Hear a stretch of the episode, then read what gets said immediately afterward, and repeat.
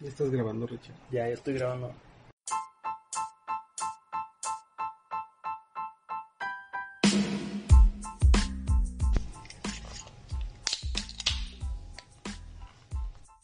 Bienvenidos a la segunda temporada de La Hora del Mame. Los dejo con sus amigos Polo Lobato y Ricardo Roche.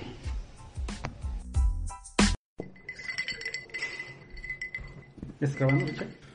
Ya, pues. Hola, ¿cómo están? Estamos en una emisión más de La Hora del Mame. Hoy hemos estado un poco ausentes, pero estamos regresando con todo y estamos tocando temas de fútbol. Soy nuevamente aquí con mi amigo Ricardo Roche, Rica, y tenemos un invitadazo. ¿Cómo estás, Richard? Muy bien, Polo, muy bien. ¿Todo bien? ¿Y tú cómo estás?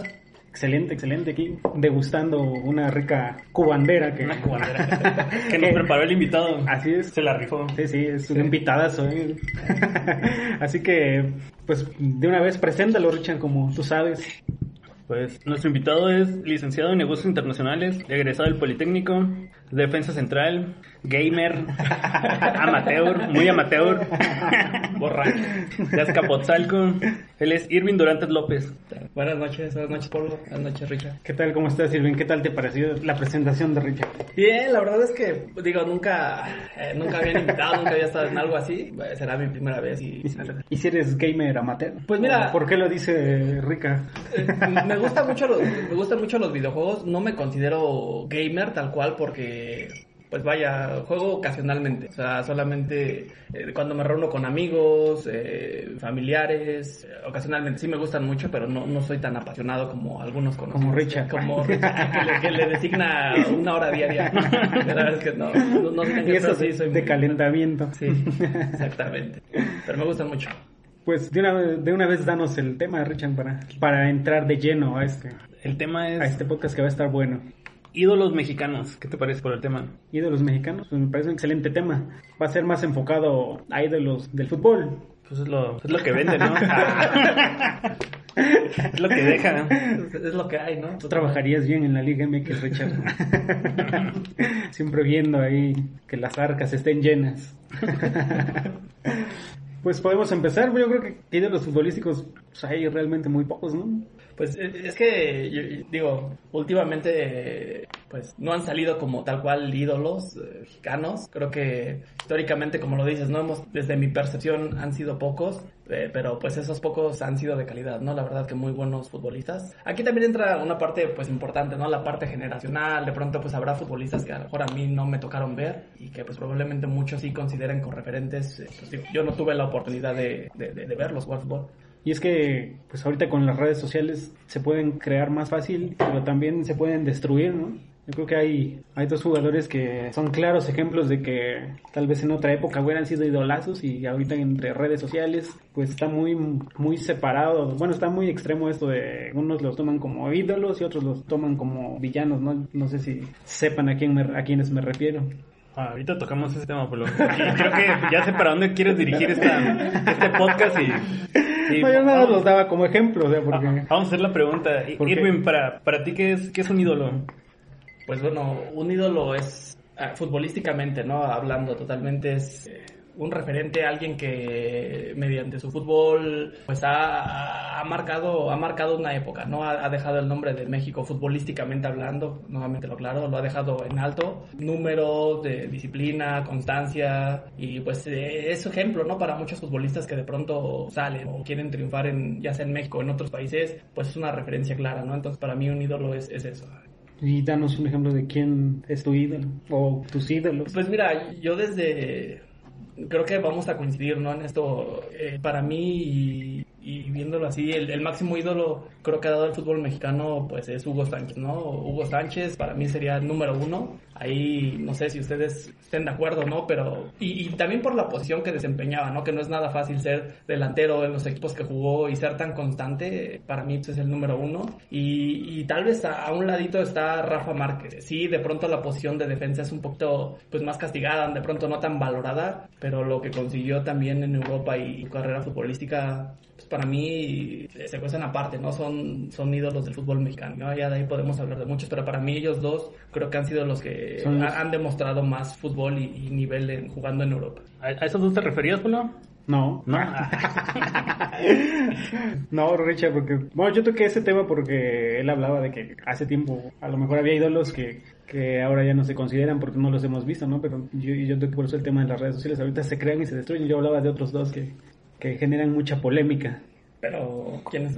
Por eso les preguntaba si sabían quién es, porque los, creo que los dos jugadores que más generan polémica en, los, en estos últimos tiempos. Es la Jun y quién más. Que no, no, la Jun no, de la Jun de plano es mayor. Me parece que uno es Chicharito y el otro es Paco Memo, ¿no? Me parece que sin redes sociales ambos se hubieran sido idolazos de- en aquellos tiempos, bueno, hace unos 20 años, y ahorita por las redes sociales, como se maneja, hay un grupo específico que le tira con todo a Chicharito y un grupo específico que le tira con todo a Paco Memo, ¿no? A pesar de que, pues, han tenido resultados, y que como uno es de Chivas y otro es de América, pues, se han dividido ahí los, pues, así que los equipos, no sé, este, Pues sí, coincido contigo, ¿no? La verdad es que sí generan mucha polémica eh, por todo, ¿no? Eh, Chicharito por el tema de pronto que sí es o no ídolo, hace poco dio unas declaraciones que él ya se consideraba o él se sentía un ídolo del fútbol mexicano y Te digo que era una leyenda, una leyenda del fútbol mexicano, ¿no? Entonces ahí votaron muchas opiniones encontradas, algunos dijeron que sí, otros que no, que él no se podía auto- autodenominar una leyenda, que eso la gente se lo eh, se lo tenía que decir, ¿no? Entonces, sí, coincido totalmente contigo, creo que son jugadores que de pronto han generado mucha controversia, también parte de esto, pues sí, las redes sociales influyen mucho, ya la exposición que puede tener un jugador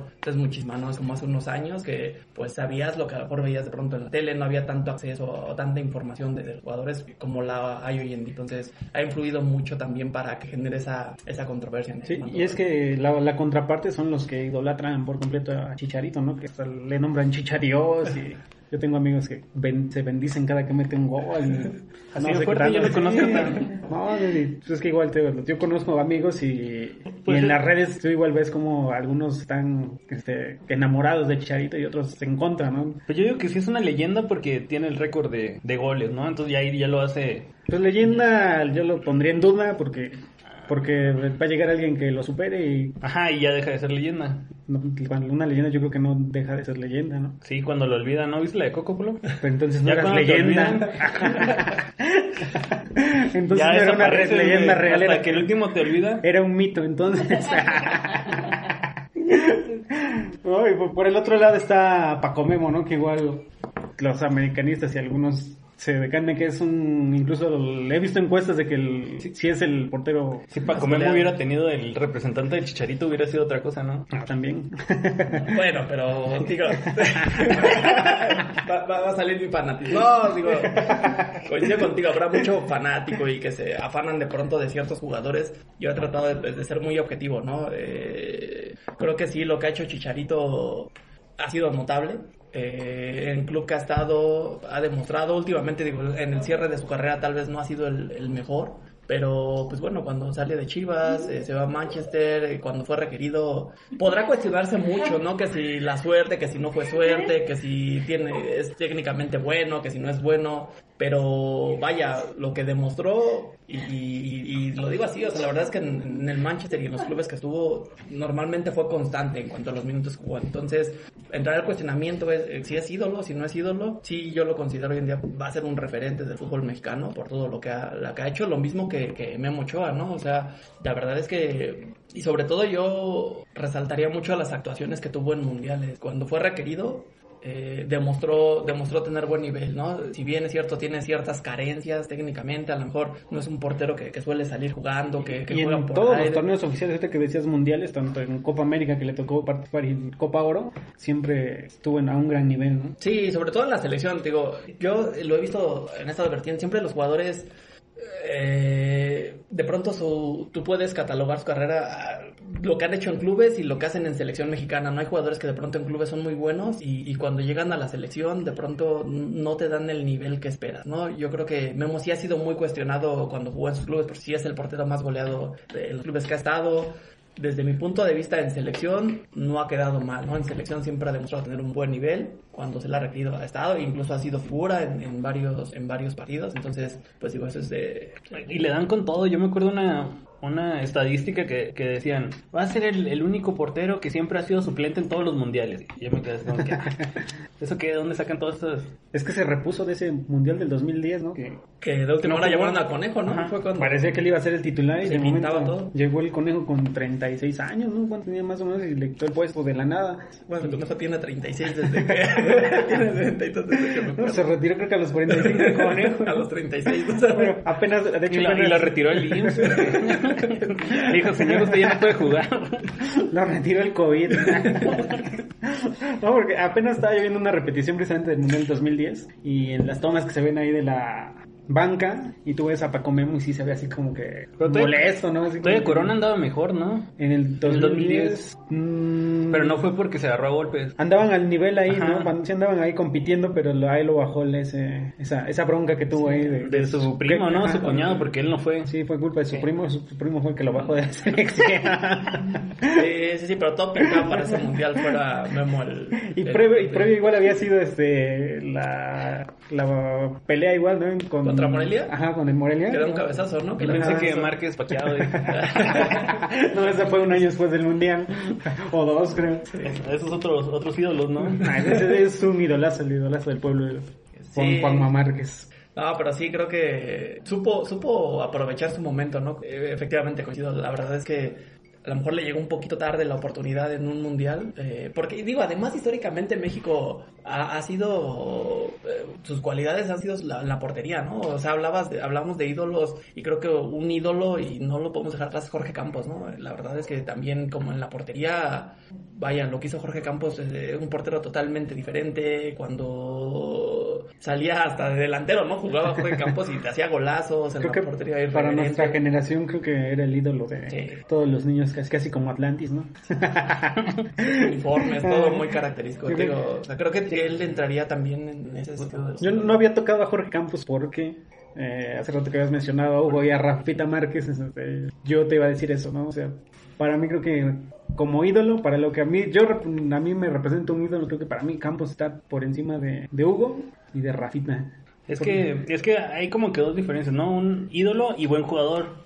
Porque el, el ídolo, aparte de ser, bueno, Campos... O sea, lo que pasa es que sí son, sí son grandes ídolos Hugo y Rafa, ¿no? O sea, sí marcaron una época. Pues yo creo que toda la generación que vio a Hugo jugar Pero- en el Real Madrid ahora son madridistas, ¿no? Y todos los que vieron a Rafa Márquez cuando llegó, ahora todos son del Barcelona. Pero para, a mí me parece que Jorge Campos, yo nunca he encontrado un detractor, un. Sí, claro, no, no, alguien que le tire, ¿no? Y donde se para el reconocimiento que tiene el mundial. En este mundial que pasó apenas lo vimos que andaba ahí en Rusia codeándose con, con Vladimir Putin, Ah, ¿no? Exacto, sí, sí, justo eso iba. La verdad es que la influencia que tiene tanto en el medio futbolístico, o sea, lo que mueve dentro de- de- del fútbol todavía, el reconocimiento que tiene, a mí coincido igual contigo. Y siendo portero, Eh, ¿no? Exactamente, o sea, siendo portero, y no y, y fue un jugador que a lo mejor no, no tuvo acciones en Europa, nada. o Ajá, sea, no, realmente, nunca salió de México. eh, aquí, y el reconocimiento que tiene a nivel Y mundial. aparte impuso modas, ¿no? Porque ya ahorita muchos porteros Eh. usan sus... No jugó ni en Chivas ni en América, ¿no? Sí. Que eso igual le apoya mucho. Ah, pero juegan en el Atlante, güey. es casi lo mismo. Jugó en Atlanta y en Puebla y bueno, salió de Pumas, pero aparte de eso jugó en otro, ¿no? En Estados Unidos jugó también. Ajá. sí, fue el primer Ah, campeón mexicano, Sí, ¿no? o sea, pero vaya, Europa no, no, Ajá, no, no, no logró, pero tiene el reconocimiento. Entonces, sí, también ahí es, yo creo que eh, es ídolo y, y es lo que platicamos, o sea, tendríamos que ver cómo vamos a, cómo se considera alguien ídolo. A lo mejor él por toda la influencia que tuvo en niños, lo comentábamos, ¿no? Creo que todos crecimos queriendo un uniforme de Jorge Campos, ¿no? Yo me acuerdo igual de niño, sin necesariamente que me gustara la poción, eh, yo quería tener un uniforme de Jorge Campos y a lo mejor muchos pasaron por esa misma situación. Entonces, Sí. como dices, coincido ahí también, ¿no? O sea, eh, es un ídolo, es un ídolo por todo lo que marcó, toda la, la influencia que tuvo en niños, sí. en futbolistas. Tú sí tuviste tu uniforme de Jorge Sí, Campos. eh. sí, sí, claro. ¿Tú, Richard? No, yo no. ¿No? No, que no, no éramos tan, tan pudientes en ese entonces. pero pues había de todos los precios. Yo igual me compré creo que el más barato, pero lo pedí y me compraron. No, es que, bueno, la neta era, me- mi papá me dijo, o es el uniforme de Campos o un caballero del Zodiaco. Y pues, dije, no, es un caballero del Zodiaco. Y, es- y escogiste Andrómeda. Pues sí lo tenía también, pero me lo regaló un tío raro. Ah. Que Jorge Campos usaba sus uniformes rosa. Es lo que te iba a decir, justo tenía su uniforme rosa, Jorge Campos. Pero sí, todos, yo creo que, o muchos de los que nos gusta el fútbol, crecimos viendo a Campos. eh, El primer metrosexual. Y se codeaba con los mejores, ¿no? O sea, salían en los anuncios ahí de Nike, Nike. ajá, exactamente, sí, sí, salió en comerciales de Nike y era considerado para mucho. Y todavía, la verdad es que tú lo ves saludando a gente de la talla Ma- Maradona, eh, Titi Enrique. Y lo reconocen todos, Sí. Se, le- se les pierde a los de TV Azteca, ¿no? De que, ah, ya Campos está platicando con, con X figura. y- con Messi. ¿No te acuerdas del, del partido? No sé si recuerdan uno que hicieron, creo que en el Estadio Azul. Ah, sí. Eh, Pues digo Campos, y vino Messi a jugar. Que le robó el show, Le ¿no? roba el Sí. show, ajá, exactamente. Digo, entonces, por todo lo que implica, pues sí, es Sí. considerado un, un ídolo, ¿no? Creo que una leyenda también del fútbol mexicano, un referente en todos los sentidos, o sea, no sé, eh, un portero, a pesar de su baja estatura, verdad, muy, muy completo. Es que era un jugador muy peculiar, ¿no? Sí. No era, no era alto para ser portero así igual que el conejo. Era delantero, ¿no? De hecho empezó como delantero. Era delantero, pero- y, Metimos- y, y golazos, o sea, los goles que hizo, eh, buenos goles, buenos goles que le vi también a Campo. Entonces, sí, también creo yo que es de los de los ídolos, ¿no? Del fútbol mexicano. Y es que era aparte un delantero igual así de esos habilidosos, Sí. Que, que driblaba, ¿no? Gambetero, caracolero, sí, se aventaba sus tijeras. Sí, también era muy espectacular en la delantera como en la Y en portería. la portería también, exacto. O sea, sí, me acuerdo mucho de la, la, la jugada que tenía o en la portería que como que se tiraba para un Ah, lado y para se engañar, ¿no? levantaba Sí, sí, para engañar al rival y un clásico, ¿no? De o salir con Por lo, jugando.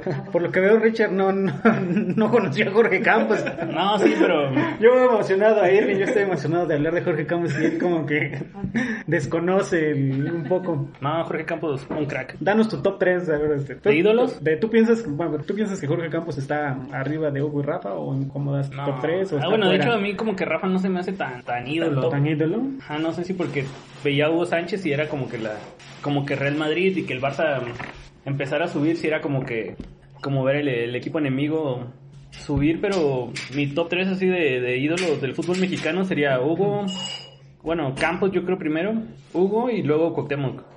Sí, y luego ya igual y ¿Cómo Rafa? Márquez. Hugo, Campos. No, Campos, Hugo y luego Cuauhtémoc. Cuauhtémoc O sea, tú sacas a Rafita Márquez. Sí, del top 3 y Pero, pero siento que, lo sacas porque eres madridista. O sea, pero ese es el tuyo personal. Ajá, sí, sí, sí, sí. Tuyo personal de ti.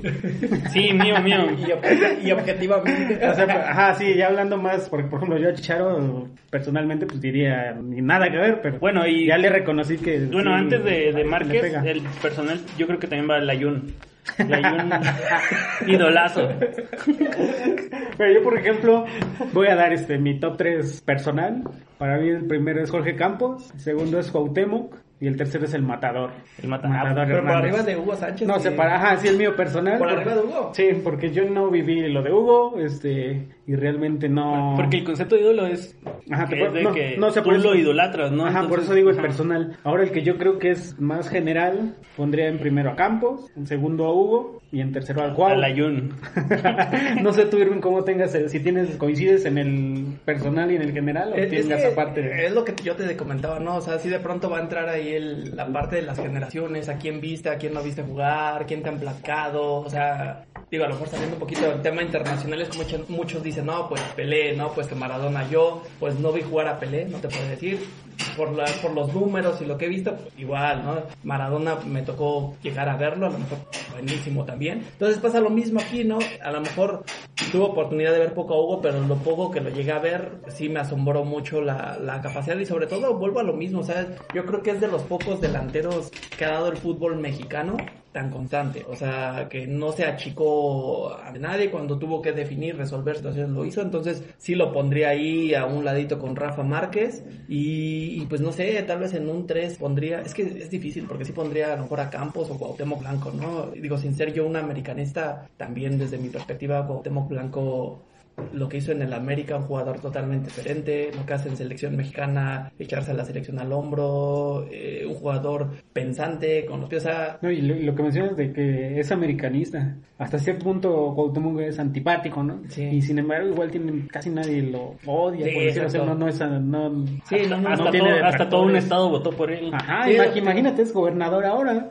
Sí, de pronto, eh, y tú sabes lo, lo que es el, el americanismo, de pronto que mucha- genera mucha polémica por todo. por Algo, todo algo que precisamente Paco Memo no ha conseguido, ¿no? Eh, ¿no? Exactamente, y Cuauhtémoc creo que le vayas al equipo que le vayas, sabes lo que significa Cuauhtémoc Blanco para el fútbol mexicano, ¿no? Desafortunadamente cuando se va a Europa, pues tiene, previo tiene su lesión, regresa, pues ya, ya no igual, ¿no? Al final la lesión que tuvo no era para menos. o sea, No, y tardó bastante en recuperarse, La recuperación que tiene, no regresa igual, y aún así siguió demostrando pues un nivel óptimo. Porque por ahí tuvo un segundo aire, ¿no? En el Sí. 2006 que no lo llevaron al Mundial. Ah, pues sí. Andaba igual muy bien Cuauhtémoc, pero sí le... Precisamente ahora que estamos en tiempos de que andan repitiendo todos los partidos de la selección, eh, estaba yo viendo igual el de... que los de 2002 contra Croacia pasaron y contra Italia y sí se ve bien lento el Cuau. Venía de una... De bueno, lesión de de la contra lesión, ¿no? Trinidad, ¿no? Te lo decían. Pues fue justo cuando se iba a Valladolid, Ajá. ¿no? Es lo que te digo, o sea, no sé qué hubiera pasado con Cuauhtémoc Blanco si no, no tiene esa lesión. Creo que hubiera hecho más en el fútbol europeo, en España hubiera podido aportar más al equipo, ¿no? O sea, no, no justificando, pero al final del día, pues siempre una lesión y por el tipo de lesión que tuvo, pues ya, ya no es igual, no regresa al mismo nivel, sin embargo, él creo que supo sobreponerse, supo, supo adaptarse a esa, a esa lesión y, adaptó su, su a- al fútbol, ¿no? Y yo creo que algo que le ayudaba a él pues la mentalidad que tenía, ¿no? O sea, es un jugador que iba un paso adelante de- de- del rival, del defensa, y eso le ayudó, le ayudó muchísimo. Era de esos jugadores que apenas hablábamos, ¿no? Ah, de que no sienten la presión. ajá, con la presión al contrario hasta como que crecen. Exacto. Yo, yo, yo creo que si no hubiera sido por Cuauhtémoc, no hubiéramos hecho el Mundial del 2002. Porque fue cuando se lesionó que Mesa se vino para abajo y llegó Javier Aguirre y según los levantó, pero también fue cuando, cuando el Cuau se, se recuperó de la lesión. No, y Sí. de hecho fue el partido contra Jamaica, ¿no? Allá en Jamaica. Fue en Honduras, no me acuerdo dónde Fue- fue, fue en- Costa Rica, no me acuerdo dónde... Fue en Jamaica que lo, lo volvieron a convocar. No, no entró de titular, iban perdiendo al medio tiempo 1-0 y entró el Cuau, hizo los dos goles, ¿no? Con los que ganaron. Sí, digo, no recuerdo bien contra quién fue el partido, eh, pero sí era de visitante y Cuau no se achicó, digo, realmente demostró y digo, vuelvo a lo mismo, siempre hacía la diferencia en el campo, ¿no? Entraba tú lo veías tocar el balón y totalmente un jugador distinto. Eh, lo hizo en selección, lo hizo con el América cuando fue Libertadores, también eh, el ambiente pues, es hostil y todo lo que vio y nunca pues vaya, nunca sacó, ¿no? Siempre demostró y fue referente en el club. Entonces, sí, sí lo pondría ahí en ese stop de, de los jugadores. Es que yo creo que lo que lo que hace que sean ídolos es como que triunfen en la selección mexicana, ¿no? Porque pueden ser muy buenos en, el- en sus clubes, pero si no no, no la rompen en la selección, se quedan así como que, ay, güey, pudo haber dado más, como Márquez era para que hubiera dado más en el Es en la selección. Justo te iba a decir eso, o sea, por ejemplo, Márquez en momentos difíciles en la selección perdió la cabeza, ¿no? O sea, en selección sí fue un buen jugador, pero vaya, no, no lo que era en un Barcelona, lo que era en un Mónaco,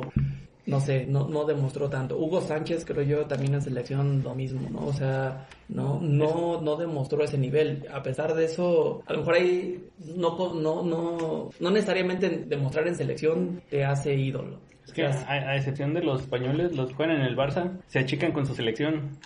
¿No crees, Polo? Como Messi. Bueno, yo de Rafita Márquez pensaba eso, pero creo que terminó bien en la selección, ¿no? O sea, es el segundo jugador que consiguió anotar en tres Con- mundiales diferentes. ¿no? Como- o sea, porque como sí, el Cuau. si nos vamos al del 2002, pues sí, ¿no? Esa patada que, Con- que hizo, este, por ahí tuvo otras actuaciones donde se hizo expulsar o que parece que perdía la cabeza. Pero si te fijas después en el mundial del 2000, 14. Bueno, el 2014, 2006. 2010, me parece que sí dio muy muy buenos muy buenos mundiales, ¿no? Yo creo- no sé si ya era estaba más maduro, pero pues ahí ta- tan- sobre todo en el 2006 ves la la defensa se portó muy bien con Salcido, Osorio y él. Ah, pero es que Salcido era otro rollo. ¿no? Sí, o sea, pero tío, este creo No por nada le decían Salcidios. Ay, Dios, ¿quién es tú? Solo tú, güey. no, también sí, le gustan los laterales izquierdos. Tienes algo que ha sido la Yuni. No, pero era central, ¿no? Antes Salcido. Eh, También pues central por izquierda, ¿no? Sí, apenas este, estuve hablando con Ricardo Lavolpe y Ah. Jala. me dijo que lo ponía por lateral por izquierda. Sí, también digo, sí. Digo, Márquez completa también su trayectoria. En general creo que hizo bien las cosas. Eh, lo mismo, pues ah, llegó a llegar al Barcelona y ganarte un puesto titular y aparte ser referente. Y para el puesto que él tiene, creo que no Y güey, es nada fácil. y güey ¿eh? que le ponían, güey que lo bajaba. No es nada fácil. Además, un se me hace de los centrales eh, más completo, ¿no? O sea, no solo era pista, o sea, sabía anticiparse a la jugada, iba bien por aire, tenía mucha técnica en los pies, le pegaba bien al balón, eh, goles de tiro libre, me acuerdo, o sea, tenían, en Barcelona tenían muy hecha la jugada que, que Rafa desde atrás mandaba una diagonal casi de, de esquina a esquina y se la ponía el pie a, a Ronaldinho, ¿no? O sea, creo yo que es un central que Muy completo. fue muy completo, fue muy completo, o sea, técnicamente y físicamente, eh, en defensa muy bueno, ¿no? Porque de pronto hay, hay centrales que se caracterizan mucho por, ah, pues ese es defensa rudo, es el que no te deja pasar, pero técnicamente no te aporta nada, con los pies es de pronto Hay- torpe, ¿no? Por así decirlo. Ahí como que se complementaban, ¿no? Con Puyol y... Eh. Puyol era el, el chico malo y... El rudo, ¿no? Y Márquez la salida. De hecho, hasta contención después fue a jugar por lo mismo. Creo que yo la salida que le daba al, al equipo era, era buena. Además, le tocó como ese auge del Barcelona que... que- Como que la nueva era del Barcelona, ¿no? Exactamente. Llegó con llegó el mismo año que Ronaldinho, ¿no? Ronaldinho. Que fue cuando empezó a crecer con Rijkaard y todavía recuerdo que cuando llegó Pep que no decían que no lo quería, que según porque precisamente a Pep no le gustaban esas salidas tan largas, ¿no? De, bal- Sí, de balón largo, exacto. que le, salía más, le gustaba más salir tocando, pero esa temporada al final Rafa pues terminó siendo el titular, ¿no? Sobre Piqué, Piqué. sobre Puyol. Después este terminaron jugando con Piqué porque Puyol se lesionó. Pero él fue él era el inamovible hasta que se lesionó lamentablemente y no jugó esa final de Champions. Sí, no, además se entiende porque pues también son cambios generacionales, o sea, ya Rafa a cierta edad ya tenía, entonces pues, obviamente tendrían que empezar a preparar a su a su sucesor y que fue Piqué, ¿no? Que digo, Piqué también muy bueno, pero eh, personal y digo no por ser mexicano, pero para mí Rafa es todavía más completo que, que no, o sea, De hecho, saliéndonos del tema, para mí Piqué... Como, no como es- en todos los podcasts. Está sobre- sobre- sobrevalorado, ¿no? Así Total. es, no, para mí no es buen Pues, en- defensa. En, ¿eh? Creo que en la, en la sección del podcast vamos a salirnos del tema. Hombre, ah, en, este, en este podcast casi no nos hemos salido. Ahorita por eso hice el- la remarcación de Sí, no, también para mí Piqué es sobrevalorado, pero creo yo que también fue eso, el cambio generacional, además Piqué pues viene de la... Sí, o sea... No, y, y lo que le ha ayudado bastante a Piqué es que tanto el Barcelona como España, pues prácticamente siempre tienen la posesión del balón, ¿no? Y porque defendiendo para mí es pésimo. Lo que le ha ayudado a Piqué es Shakira. Desde que está con Shakira ha subido el nivel. Algo le dio. Sí, Desde- no, desde Waka. Ahí fue. Pero sí, o sea, para mí Piqué defiende pésimo, pero Es malo. le ayuda que el Barcelona y, Y España es- siempre tienen el balón, ¿no? Entonces pues, casi nunca defiende. Y, y como él tiene buena salida, él tiene buen toque, igual de habilidad con los pies, pues Pero en corto. ¿no? luce. Ah, En corto, sí. Ajá, porque ves que incluso luego lo subían a la delantera, ¿no? Cuando iban perdiendo y sacaba buenas jugadas. Ajá, se veía bien, así como que le aplastaba, le aplastaba bien al R1. No, o sea, por eso te digo, o sea, él tiene buen, buenos pies para jugar a la ofensiva, pero defensivamente para mí es pésimo. Sí, nada, también sí, digo. pero, pues yo creo que también es eso, ¿no? El O cambio. también lo vas a defender, Richard, como a la Jung. No, Leyón es punto de aparte. Él es un crack. ídolo también. Ah. Ídolo, ídolo de Veracruz. Ídolo de Córdoba. Ni de Córdoba es ídolo ese señor. Ah, bueno, digo, hablando de, de la Jun, creo yo que también supo salir adelante de una situación que había muchas críticas, pues muy cuestionable su llegada a la América, porque lo habían traído. Y marca, diferencia del campeonato que gana con América, creo que de ahí anímicamente, mentalmente, todo le da para arriba a, la Jun y, y empieza a subir su nivel, nada tanto así que se vuelve a ir a Europa, se vuelve a ir a Europa y un nivel, a lo mejor no Y a un buen constante, equipo. a buen nivel, ¿no? Digamos, en, Porto, a buen nivel, o sea, considerado, eh, recurrente dentro del once titular en, en, en Porto, entonces, bueno, bien, bien por él, ¿no? El saber No sé. salir avante, es así. No sé si conozcan a Mr. Chip, un pelón que da estadísticas ahí en ESPN. No sé si tú lo Sí, sí, sí, creo, sí. Hace, precisamente hace rato estaba yo viendo que dio su, su once, su once histórico de la CONCACAF. Y me sorprendió que puso a la Jung. Automáticamente lo dejé de seguir. Sí. Pero me sorprendió bastante que puso a la Jung. ¿Sobre Ramírez Perales? O sea, once histórico de la CONCACAF. Sobre cual- sobre o sea, todo, ni siquiera o sea, de México. Sí, estaba Keylor Navas, estaba Rafita Márquez. ¿Claudio Suárez estaba? No, no estaba Claudio Suárez. Ah, no. Estaba este, por ahí unos de Costa Rica, estaba la delantera Hugo. Sánchez, estaba, no, ni a Guanchope lo puso. ¿No? Cuauhtémoc no tampoco. No, ni a Cuauhtémoc A estaba... Riquelme. Ah, no, No, no, no. a Riquelme porque ya es de Sudamérica. Sí, pero o sea, lo que más me sorprendió, ah, estaba Guardado, Guardado. El- Ah. era el otro mexicano. Fíjate que ahorita, digo, tocando eso, creo que Guardado también ha sido un jugador muy constante, que no se le ha considerado o, o no se ha tomado mucho en cuenta, ¿no? También para, para llamarlo así como un referente. Siento que sí, Guardado ha sido un jugador que club que ha estado, ha sido considerado titular, o sea, no es jugador que juegue de banca, técnicamente muy bueno, le pega bien al, al balón, entonces Es que Guardado es más que un ídolo, es como un capitán, ¿no? Sí, sí. Es, es un, Pero- alguien que te da seguridad. Algo que tienen Rafita y Guardado es que no tienen ese feeling con la gente, ¿no? O sea, es- Es lo que te digo, a lo mejor mediáticamente no, no jalan tanto, pero dentro de la cancha... porque Guardado ni, ni hay gente que lo idolatre, ni hay gente que lo... Ah, que o sea, como que es un jugador Ajá, más, ¿no? O sea, pasa desapercibido ahí. Exacto. Pero, pero pues es de los... Bueno, es el capitán de la selección y es de los que más tiempo lleva, ¿no? Ah. Desde el 2006 que inició. Que, ajá, y aparte es de los que ha preferido mantenerse en Europa y, y sacrificar a la- tal vez un chicharito, un Vela que, regre- que regresa a Estados Unidos.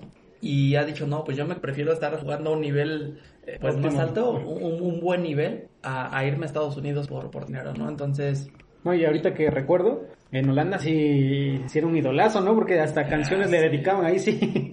Ah, no, lo que no ha vivido yo creo que en México. En Sí, Holanda, pues, pues te digo, o sea, creo que, que Guardado también canciones. eh, es un, es un muy buen jugador que no se le ha dado el foco, los reflectores, la importancia, no se le ha valorado como es, pero ha demostrado que tiene mucho fútbol, ¿no? O sea, en el club que ha estado ha sido muy... Es que también a Guardado lo que, como que lo que lo mató era de que a cada rato se lesionaba, ¿no? También... Al principio, pues. Sí. Sí, le costó como que adaptarse, no, bueno, no adaptarse, sino como que resaltar en la selección fuera de ese 2006 que participó en partidazo contra Argentina. Cuando debuta, ¿no? Que le Ajá. golpe. Pero después de ese partido hasta... pues, yo creo que 2014, hasta, ¿no? ajá, hasta por 2014, un poquito antes que por ahí este comenzó ya como que a resaltar como un líder de la selección, porque en 2010 incluso lo banquea a Javier Aguirre. Y además fue bien cuestionado cuando lo llevaron, ¿no? En 2006 que lo lleva la golpe, sí fue muy cuestionado el por qué lo llevaba tan joven. ¿Por qué no por llevaba al, al Jimmy, no? O sea, por encima de, de otros. Que bueno, también la golpe tomó unas decisiones de, de llevar a, Al ¿cómo se? Chiquis Al García. Chiquis García, o sea, sí. Amigazo de polvo.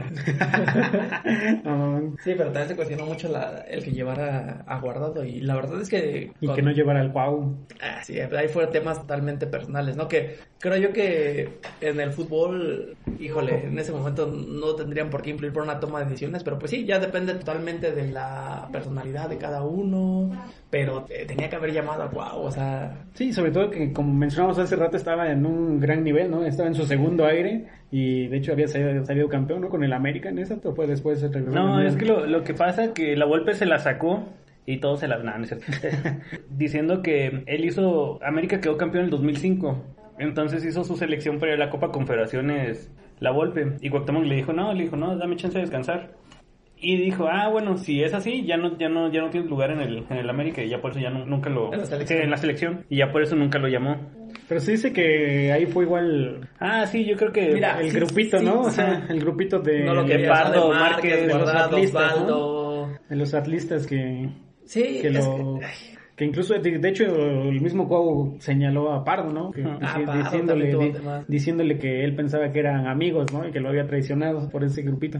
Pero el propio, después el- la Volpe igual dio otro, creo que otro pretexto igual de chapa de que decía que en su sistema Cuauhtémoc... No encajaba. Ajá, que No encontró su sistema en la Copa Confederaciones. Y como no fue a la Copa Confederaciones, pues lo dejó fuera. Ajá, no, pero que decía que no encajaba en el sistema que él había, o sea, que él tenía en la selección y que era un jugador tan grande Cuauhtémoc que no se le hacía para tenerlo en la banca, que era una falta de respeto tenerlo en la banca y que entonces por eso no lo había convocado al mundial porque le decían, pues Cuau- Cuauhtémoc es un jugador que de cambio tuviera podido servir sí, para hacer algún bueno, lo que se faltó en Argentina, ¿no? Que faltó un poco de creatividad, que se llegó. darle pausa también a la bola. Sí, pues es que te digo, Picar a los argentinos. por lo menos aquí ya depende pues de cada personalidad, de cada, cada técnico, o sea, la toma de decisiones y, y- y mira, lo que comentas, si, si a lo mejor fue eso, yo la verdad no, no recuerdo esa, ese motivo que dio, que no quiso ir a la Copa Confederaciones y que rechazó a lo mejor ir. Digo, si es por un tema de disciplina, lo entendería, porque creo yo que el ser líder de un grupo es complicado, o sea, ¿por qué? Porque si no el grupo de pronto pues se le puede echar encima, o sea, es decir, el cuestionar el por qué si no quiso ir y lo vas a llamar al mundial, a lo mejor sentido lo podría entender, la verdad yo no conozco esa, esa teoría, pero de ahí en fuera otra explicación no le doy a que no lo haya llevado, siendo un referente y un ídolo, de- de México en general. Yo creo que sí se quedó igual con el Smith el propio La Volpe porque en las últimas entrevistas que yo he visto, de hecho apenas la semana pasada estaba yo viendo una plática que dio de, de táctica y estrategia el- La Volpe Y menciona mucho a Cuauhtémoc, o sea, para bastantes cosas lo saca y lo pone como ejemplo y que como gran jugador. Entonces, pues yo digo, sí, tan... Pues imagínate, güey, yo también hablaría bien del próximo presidente de México. si lo tienen tan... futbolísticamente lo tienen tan buen, este... Un concepto. Buen concepto, pues es una incongruencia que Sí. no lo haya llevado, ¿no? En, en su momento. Yo creo que sí fue más tema personal directo después de los problemas que tuvieron ahí. Sí, pues yo creo que sí se quedó con esa. Y es como todo, ¿no? Yo creo que en algún momento, pues sí ha- han influido mucho en la toma de decisiones la parte personal, ¿no? O sea, no necesariamente fut- hablando futbolísticamente de a ver quién está mejor, sino la parte personal, o sea, a mí, qué, qué me gusta, o sea, que, con quién me llevo bien, quién, no sé, creo que sí también influye mucho en la toma de decisiones ahí, ¿no? A nivel, nivel selección. Volvemos a lo mismo, Chiquis no tenía nada que hacer en la selección, sin embargo, pues ahí estuvo. Lo mismo a lo mejor pasó con, eh, hace rato lo comentábamos, cuando Aguirre venía, como que todos esperábamos que Ochoa fuera el, el titular y de pronto dice, pues sabes que para mí Aguirre es de mi confianza el conejo, voy y llevo al conejo. O sea, sí ya fue más un tema personal, algo que a mí me llena, entonces, pues, bueno. Sí, a ver, a lo que igual platicábamos apenas, ¿no? De que muchos dicen que prácticamente los técnicos prácticamente llevan a sus amigos para tener un buen grupo. como los promotores, que ya llevan a quien le conviene. Pues el bofo, ¿no? Que dice que, que le pidieron dinero para ir al, al Mundial de Sudáfrica. Ah, sí, eso no, eso nunca lo había escuchado. ¿Y crees o no crees? Es cierto. Yo no metí los manos por nadie. Pues sí, pues sí fue, entonces lo pagó. Sí, es que hace rato también te hablabas de los promotores. O sea, decías, oye, si Ochoa había tenido un promotor como el de Charito, yo creo que también Ochoa tuvo un muy buen promotor. O sea, el catapultarlo de esa manera. Pero es que sí había hecho muy, muy buenas actuaciones, eh, Ochoa. Yo creo que lo que lo que lo, lo estancó un poco fue eso del, del clenbuterol el- en el 2007. Fue cuando, según se iba al, al, al, En al París. París. y terminó en el Ajaxio. Sí, el- de hecho su representante comentó eso, de que sí, ya tenían cerrado casi el...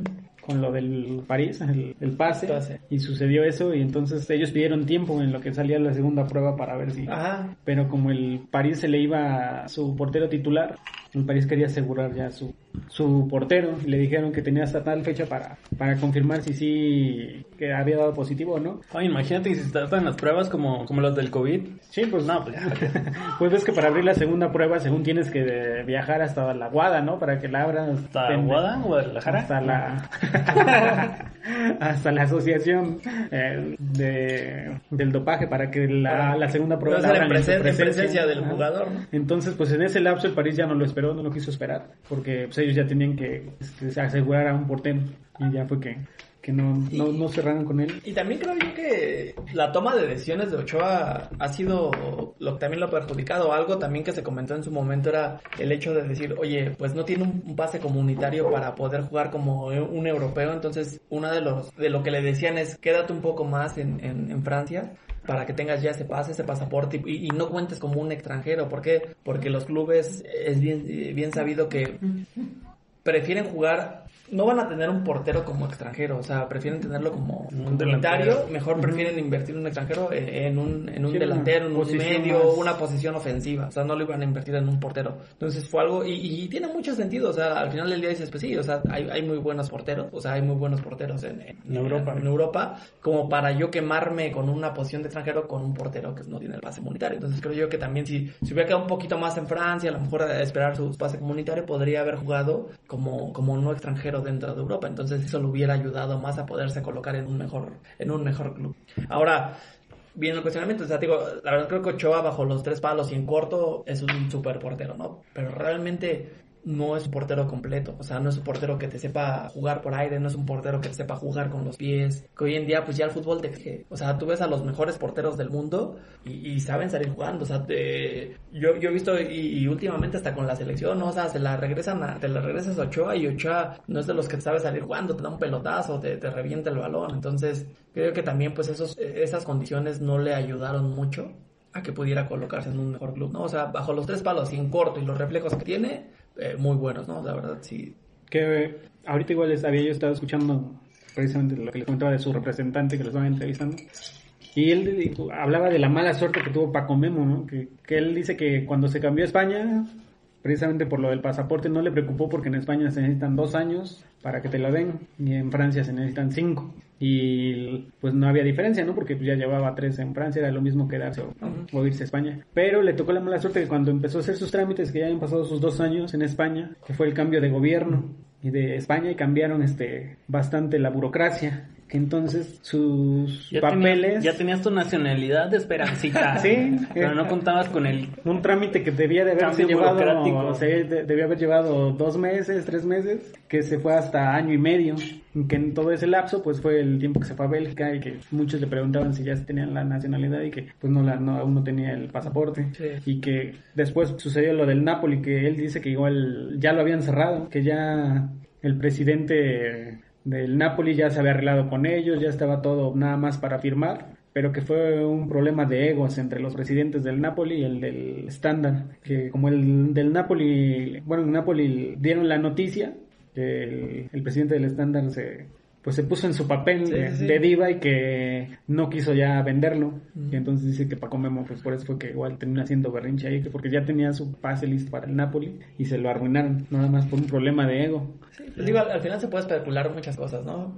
La verdad es que yo, yo desde mi perspectiva siento que, pues sí, la falta de, de fútbol en general, ¿no? Para, los, para todo el futbolista mexicano que es de Europa, siento que la falta de fútbol es lo que no los ayuda a catapultarse a, a un mejor equipo o a consolidarse en un equipo grande. De ahí que yo considere lo que decía un ídolo, un referente, a Márquez, a Hugo Sánchez. Porque llegaron a un equipo grande, nunca sacaron, nunca eh, llegaron para hacer banca, para ser el suplente de suplente, no, o sea, se posicionaron en, en su posición y, y demostraron buen fútbol, ¿no? Entonces, Sí, Márquez nunca fue banca, ¿no? O sea, No, solo las lesiones era lo que lo Lo marginaban de la Ajá, lo titularidad. marginaba, pero sí, desde que llegó, que llegó como con 22 años, ¿no? güey? Oye, oye, Pablo, ya retomando el, el tema de ídolos de, de México. ¿Luis Miguel va a encontrar a su mamá o no? Nah, Juan Pero Gabriel es que, está muerto. es que Luis, Juan Gabriel está... Luis Miguel no es mexicano, ¿no? Sí, tiene su pasaporte, ¿no? ah, ya lo consiguió. Ya. No, los, el último... ¿Quién sería como que el último ídolo mexicano? Cuauhtémoc. no, es que, pues, Es que acá otro puedes considerar ídolo, o sea... tan solo Pues del está el último Chicharito, mundial. está Raúl Jiménez. No, es que igual yo- Raúl Jiménez no tiene ese feeling.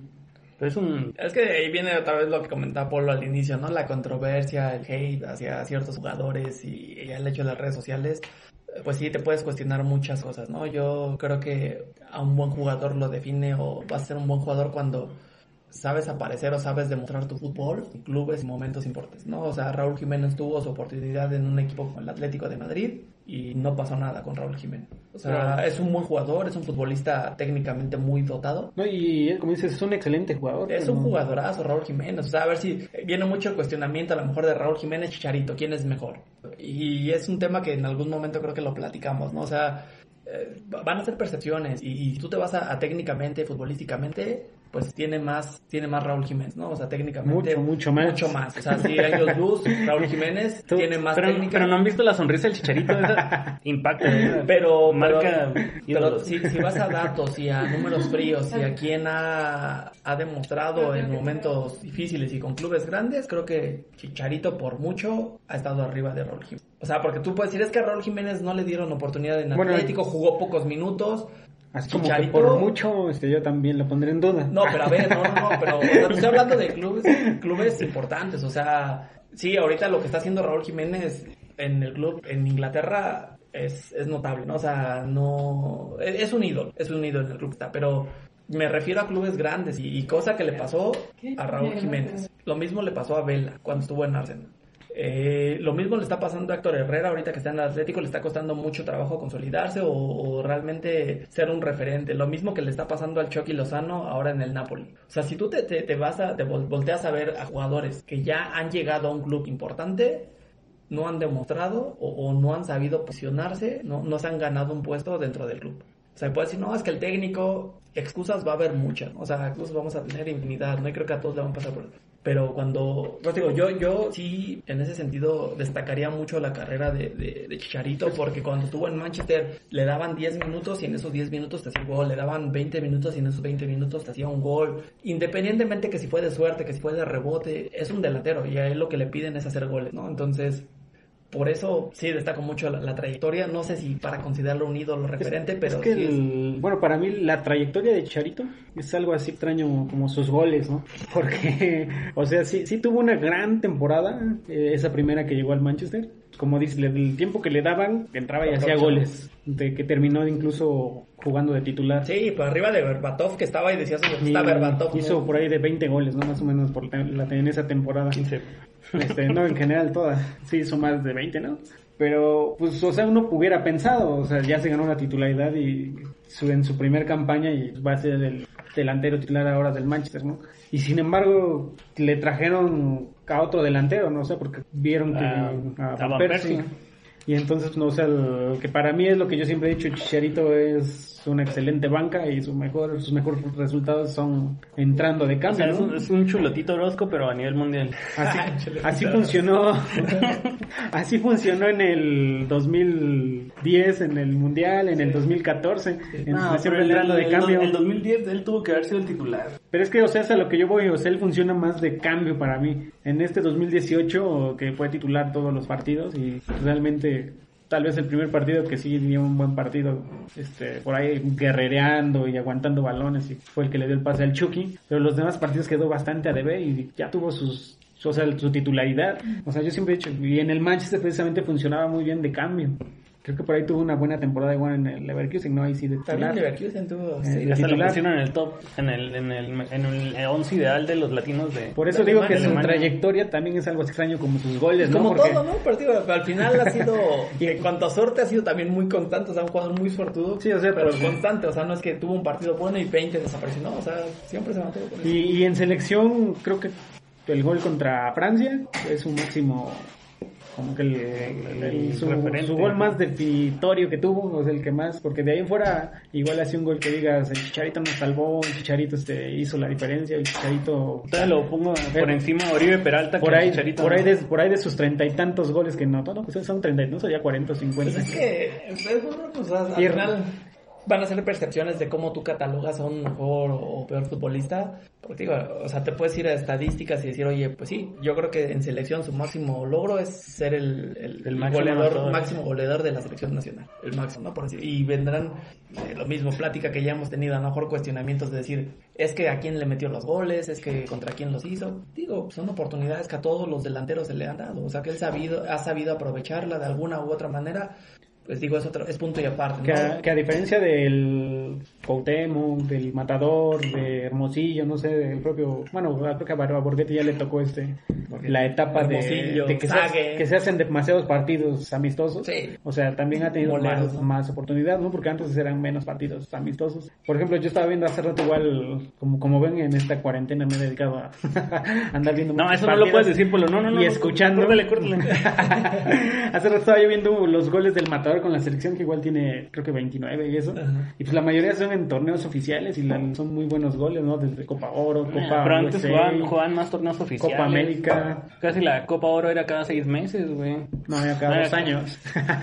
No, pero estaba la Copa Estados Unidos, la Copa USA. Ajá, por eso. Y, Y el- la Copa América era casi cada dos oficial. años. La Copa América, ajá, igual era cada dos años. Ajá. Pero por ejemplo, lo ves anotándole un doblete a Brasil, un doblete a Colombia, ya. Es que es lo que te digo, o sea, eso es lo que viene a, a muy, muy- a cuestionarse, o sea, Cuatro decir, goles contra en el le Mundial. Tendríamos que ver, pues sí, a lo mejor O sea, yo por eso me voy a los goles que más marcan. Así, por ejemplo, el, ahorita que estamos hablando del otro delantero, del Raúl Jiménez, que su chilena sí es un gol que vas a recordar y que te marcó, ¿no? De ahí en fuera no, he- no le he visto igual nada más.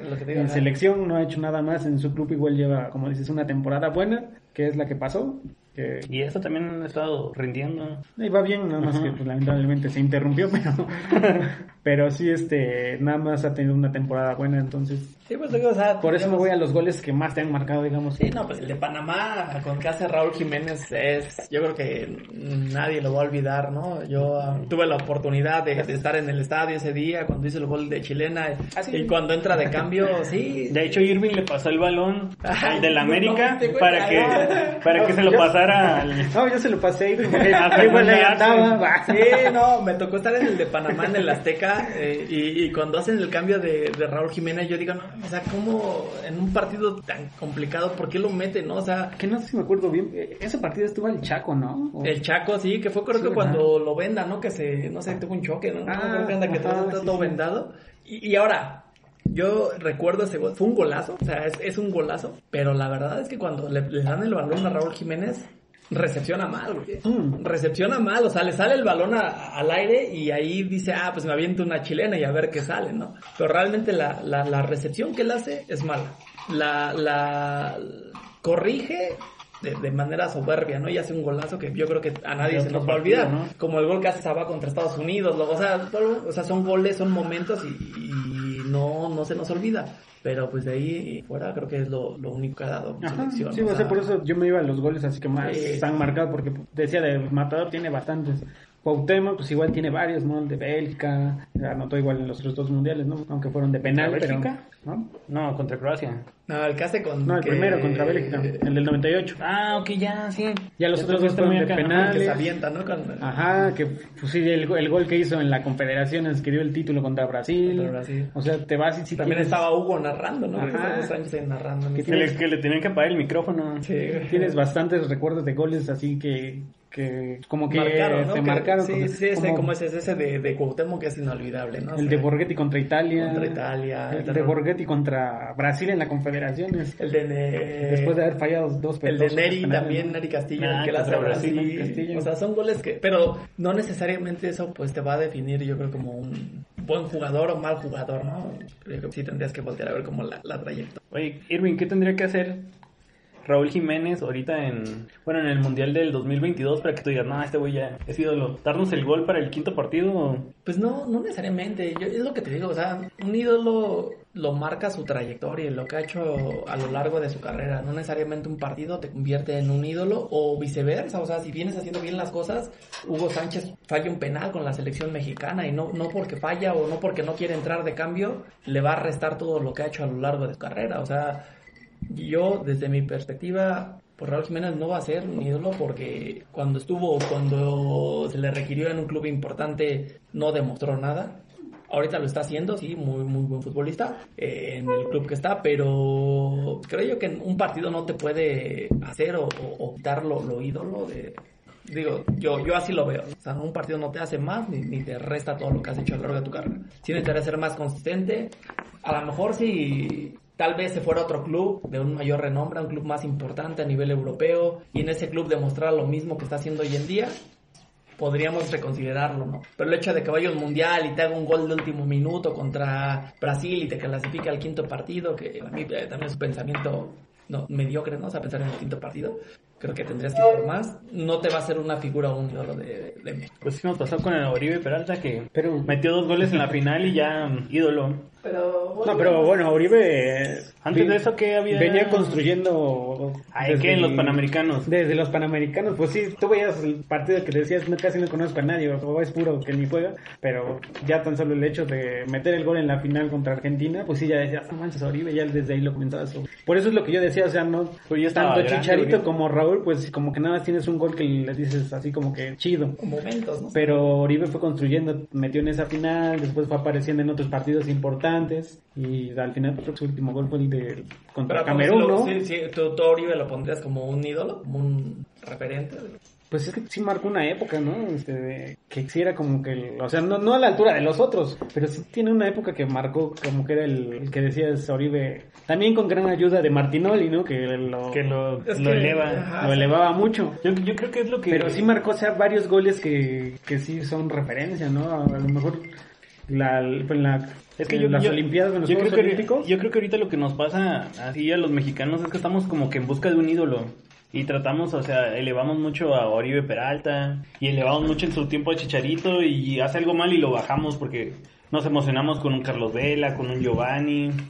Ahorita, bueno, estábamos emocionados que un mexicano en el Mallorca y que es el nuevo Messi, no sé si lo han escuchado. Pero, bueno, Ah, pero y luego resulta de que ya te emocionas y, ah, no, pero va a jugar con Argentina.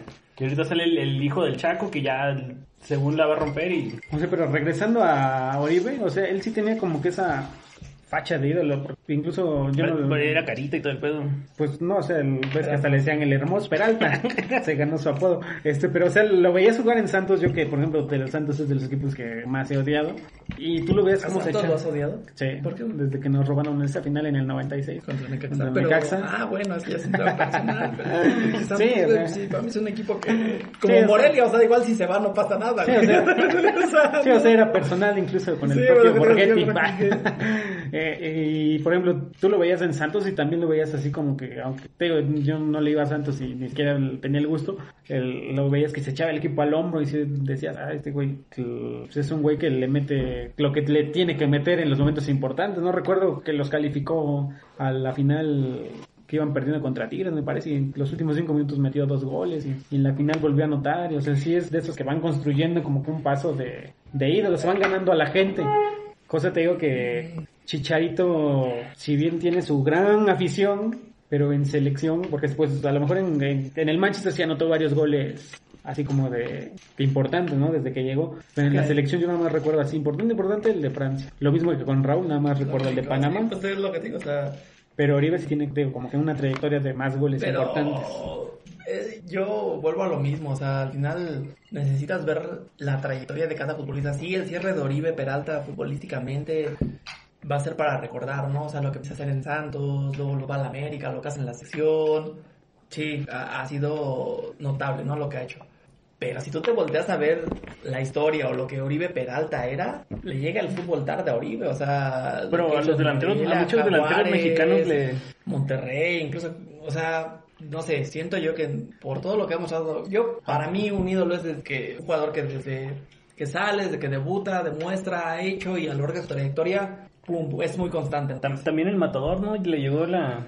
Ya viejo, la... Bueno, de 28 29 la, la fama. Sí, igual el matador no, no duró mucho, El, digamos. el gancito Padilla de la En la América.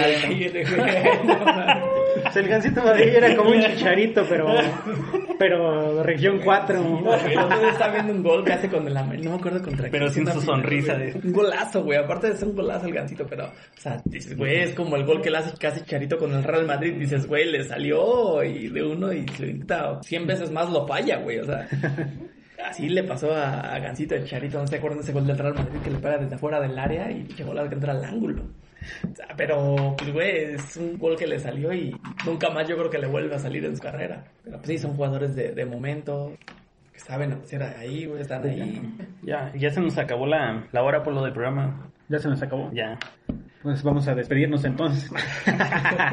o ya me estás cortando.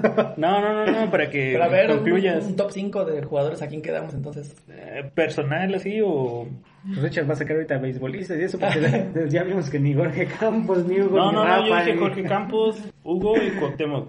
Eran mis, Tres. mis- mi top 3. Y luego mi 4 era Layun y en el quito Raúl Jiménez. Ay, la Jun, ¿por qué? Es un crack, güey. Ajá, por eso, pero ¿por qué? ¿Por qué te marcó? ¿Qué es lo que- Pues, pues jugó en el Porto, hizo campeón en la América Ah, contra el que- Cruz Azul. No, es, es un super jugador, güey. O sea, Es- bueno, se compara casi en el box como el Canelo, güey. Es que por encima de la lluvia por- pondría a Salcido. Por el color de piel, ¿no? A pesar de la adversidad de tener todo, todo México en contra de Layun, porque incluso los mismos americanistas se chingaban a Layun y Layun en el penal, resbalándose y todo, como quieras metió el gol y, y el AME campeón. Entonces, la Jun queda en tu top En 5. cuatro, sí, cuatro. O sea, entra la. Es Y tuve que dejar fuera, fuera el, el wiki. Me costó dejar fuera el wiki, pero quedó fuera. Los picolín tampoco, ¿no? No, ellos no. ¿Tú, Polo? Yo dije primero Jorge Campos, tercero, ah no, segundo, Ya te pegó la hora del mame, Polo. segundo Cuauhtémoc, tercero El Matador. Y puede subir a, a segundo si es que sigue haciendo TikToks. Se los recomiendo, es muy Sí, buen El Matador. este. No, pero no como Jürgen Damm, güey. En cuarto voy a poner a Hugo, por lo que representa, Ah, porque... Cuatro. Porque digo que no me tocó verlo, pero sí, o sea, sus estadísticas y la generación que veo que marcó y que, Es que- como lo que hablan de él, pues... No, es que lo pongas en cuarto, güey, así. No, no, güey. Lo que pasa es que Hugo tiene bien. bastantes detractores, o sea, tiene bastante Bueno, gente que igual no le cae. Es que su personalidad. Apenas eh, estaba escuchando un programa en ESPN que, que estaban hablando, no me acuerdo de qué delantero, pero es muy egocentrista Hugo Sánchez, ¿no? O sea, súper egocentrista. Entonces, no me acuerdo de qué delantero estaban hablando y, le preguntan, oye tú, güey, ¿a ti con quién te gustaría jugar? O no sé, no me acuerdo qué le preguntan y bueno, es que también tenemos que acordarnos que yo estoy por arriba de Müller, creo que estaban hablando de Müller, que yo hice más goles. Eh, tiene una personalidad a lo mejor que no, no agrada a muchos. Pentapichi. O sea, y Pero es que el juego, el juego igual es muy antipático y sin embargo. No, el, el juego es súper carismático, Sí, güey. el yo creo que poco. Porque te cae en gracia lo que hace, pero o sea, tú lo veías en el- los partidos y cómo andaba insultando, mentando madres, peleando, o sea, este, haciendo bullying, o sea, Ay, pero antes el bullying sí era permitido, güey. no, o sea, sí, Ahorita porque- por eso Ah, me está molestando, Sí, ay, es- ay, ay. este ya es otro tema. armaba broncas, o sea, tío, o sea, no Pero es, es el fútbol, ¿no? no Creo es- que el fútbol sin polémica. no es un jugador, pero, o sea, pero Es ahora armó broncas campales. Pero pues es parte, o sea, digo, últimamente lo han regulado mucho, pero yo, el fútbol sin polémicas. O sea, por, por eso, o sea, se le perdona casi todo, golpeó, golpeó por atrás al Faitelson, este, o sea, de todo y Sigan a, a Faitelson en Twitter. Nada más para que vean los comentarios. Y aún así, no, casi nadie se atreve a... Bueno, no, casi he conocido a gente que no le caiga, no le guste Cuauhtémoc Blanco. Y Hugo sí, Hugo, bastante gente igual le dice que, que es muy creído. Por eso lo pongo en mi cuarto. lo- Entonces es, puesto a tú Hugo. pones a, primero a Campos. Brody, el Brody que es un, como le dicen en TV Azteca, el inmortal y mundialmente. ok. o sea, es un ídolo mundial. Campos, Campos. Matador. Cuauhtémoc, Matador. Cuauhtémoc Matador, Hugo Sánchez. Hugo Sánchez. Y el quinto me cuesta trabajo, eh. Como ídolo. A ver, este, déjame pensar en alguien más. Mientras García Nacho Ambriz. ¿no? No, fíjate que últimamente por los partidos que he visto y por el- cómo se apasiona y creo que nadie lo conocía que era un líder hasta que llegó a las directivas, creo que a Ricardo Peláez. A Ricardo Peláez le voy a poner como mi quinto pues. Eres un estúpido. Gran frase de mi ídolo, cabecita de oro Peláez. Eres un estúpido. Vámonos a corte. ¿Estás diciendo estúpido? ¿Estás diciendo estúpido? Sí, es lo que eres, un estúpido. Exijo que me ofrezcas una disculpa. ¿Cómo le dijiste tú a Erwin Quintero? Idolazo, ya ves, hasta en las mesas de debate era un idolazo. Eh, cabecita de oro Peláez. A ver, tú, Irving. No, yo, como se los decía al inicio, o sea, sí, Hugo Sánchez y Márquez, para mí muy por encima de todos, ¿no? o sea, son los máximos referentes, ahí a la par, a lo mejor por la posición, eh, sí, no, hay de pronto, no, no se le da tanto valor a Márquez, pero lo que hizo en Europa, para mí sí es para considerarlo ahí, ¿no? En el- dentro de Hugo Sánchez y Rafa Márquez, a ellos por aparte, sus dos. Pondría Campos, a Cuauhtémoc Blanco, y no sé, en quinto creo que es complicado. La verdad es que... Le va a ganar los decir al Bofo Bautista. No, no, no, Manuel mira, Coyote. Te voy a decir algo. Yo tengo ahí un tema, por ejemplo, creo que futbolísticamente, para mí, Vela, que a lo mejor no, no- no tocamos mucho de él, pero Vela es un futbolista muy completo. Que le faltó un poquito, nunca quiso demostrar, no ha hecho, pero para mí lo que tiene el fútbol que, que se le ve en los pies y lo que puede hacer, lo que hizo en la Real Sociedad, y, y el mismo Griezmann lo ha dicho, es un futbolista Aparte. diferente. Entonces pondré a lo mejor ahí en el 5 a Vela. A lo mejor de, de pronto me, me cuesta porque en la selección no ha aportado nada. no, no marca diferencia, pero pues sí lo Sí, o pondré sea, en la el selección prácticamente pasó. Pasó de noche, no hizo nada. No, a lo mejor hasta el mismo Giovanni ha hecho más que de hecho, para mí, creo que Giovanni está entre los más importantes de la selección. De la selección, sí, Es digo- el más ganador de la selección. y ha hecho goles y ha demostrado cómo es ahí. Pero creo que sí, por su fútbol. Es más, voy a poner a Giovanni en quinto lugar. Y yo creo que también Giovanni en quinto, pero no por lo de la selección, sino porque estuvo con Belinda. No, por todo. O sea, Giovanni estuvo en las Olimpiadas, con Belinda, este, en las mejores fiestas, Ah, bueno, fiestas ahí en el Barcelona, en, fue campeón del mundo. Yo esperaba más, hubiera esperado más de Giovanni Dos Santos cuando a mí debutó, guardando las dimensiones y, no, no para que juzguen, pero cuando eh, lo, lo voy a debutar a Giovanni en el Barcelona, se me hace con una complexión, una manera de juego muy similar o como jugaba Ronaldinho, ¿no? O sea, un toque de balón muy tipo Ronaldinho. Vuelvo a lo mismo, guardando las dimensiones no para que me juzguen, ay, cómo no, pero se me hacía así, ¿no? O sea, yo sentía que traía mucho fútbol en los pies. Pero pues fue de, de más a menos, o sea, su carrera Y es que igual lo, mediocre totalmente. lo América. pusimos en un pedestal cuando salió campeón del mundo. precisamente porque estaba en el Barcelona y... Y era un jugador diferente, nunca habíamos tenido un jugador Ah, y por- ajá. Zurdito, afroamericano. sí, sí. Pero en selección, la verdad, dio unos partidos. Pues digo, o sea, yo esperaba más de Giovanni, o sea, sí lo esperaba como un referente de la selección, si era más, pues no Como- demostró nada, entonces Como buen brasileño, no Sí. duró mucho igual por la fiesta, porque totalmente no. es lo que normalmente han marcado los brasileños, ¿no? Que llegan al top y de momento bajan rápidamente. Oye, para cerrar el programa, un top 3 así, pero que llevemos los, los tres a la- al mismo acuerdo, pero ya de- del, del deporte mundial. O ya, eh, tres ídolos mexicanos, o sea, no sé. O sea, de cualquier nivel- deporte. ah, de cualquier deporte, cantante, lo que ¿Mexicanos? quieran. Mexicanos. Cantante. Lo que quieran, actores o... Pedro Infante, el ídolo de México. Pero así... A nivel mundial. A nivel mundial. Yo, yo a nivel mundial pondría así, por ejemplo, a Julio César Chávez. Chávez. Eh, se lo pondría como creo que es en eh, el mundo de boxeo o deportivamente, es ídolo.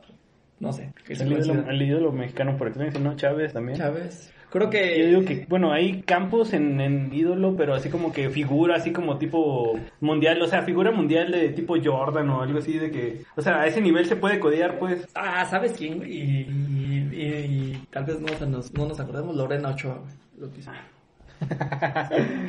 Puede ser que sí. Lorena. Pero es que, bueno, yo, yo esperaría, como hace rato mencionamos, las trayectorias ganador güey, de los ídolos. Porque Lorena Ochoa, o sea, sí llegó a ser la mejor del mundo durante Años. Digo, bastante tiempo.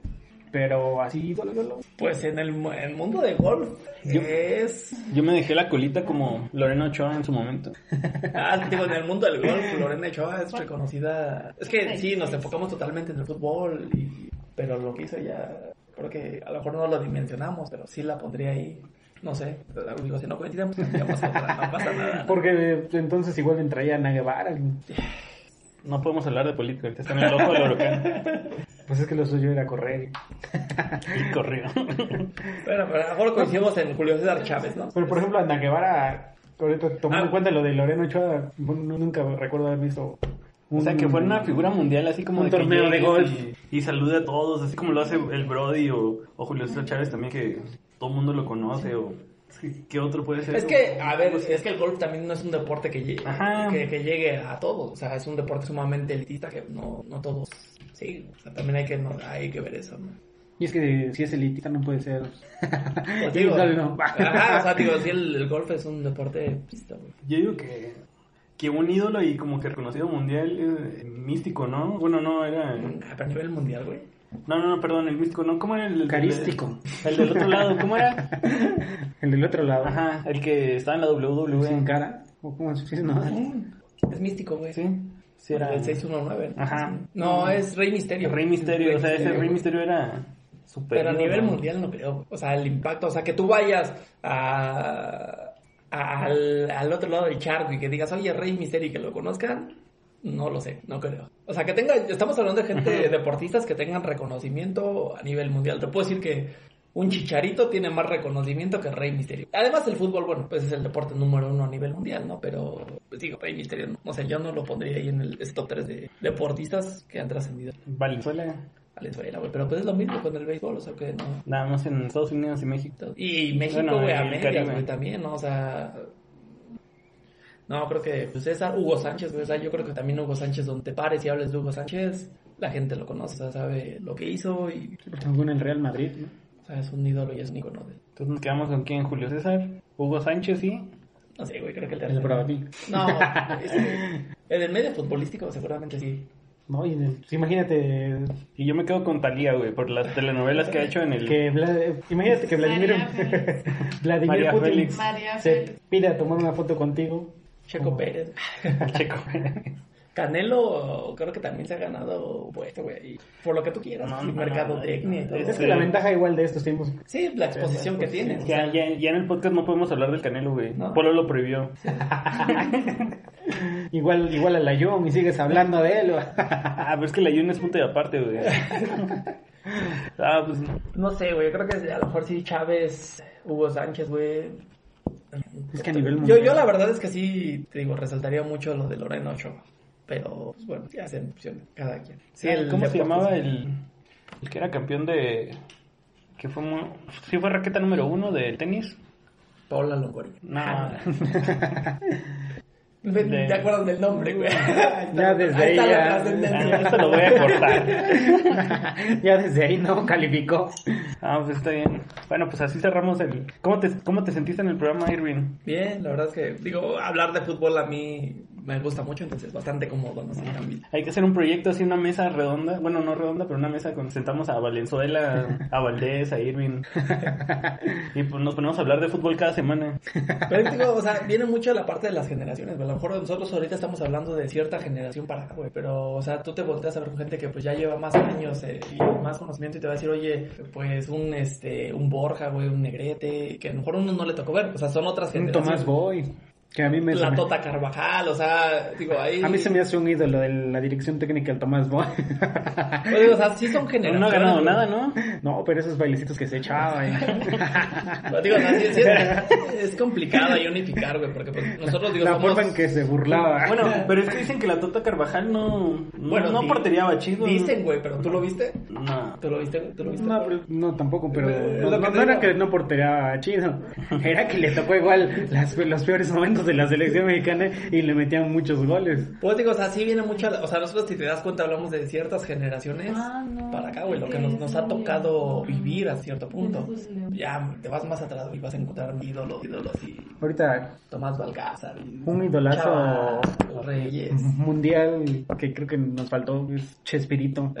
Ah, no, bueno. Sí, yo creo que esos tres ya los cerramos, de, ¿no? De, de deporte, ¿no, güey? O sea, No, dije en general, o sea, en un top 3 así de ídolos. Pero la- la- las masas que Chespirito en toda ah, América, bueno, sí. Pues no sé si en Europa, pero incluso que América, todos, sí. todos los jugadores argentinos, sudamericanos que Pues digo, en América ahorita, sí, güey, sin duda sí, pero no sé si en Europa tenga tanto impacto. En Pues digo, a nivel- estamos hablando a nivel mundial, ¿no? O sea, el impacto que han tenido a nivel mundial, no sé si él lo tenga a nivel mundial. Polo, pero las rumanas que conoces en Europa hablaban de las telenovelas mexicanas, ¿no? Ah, también.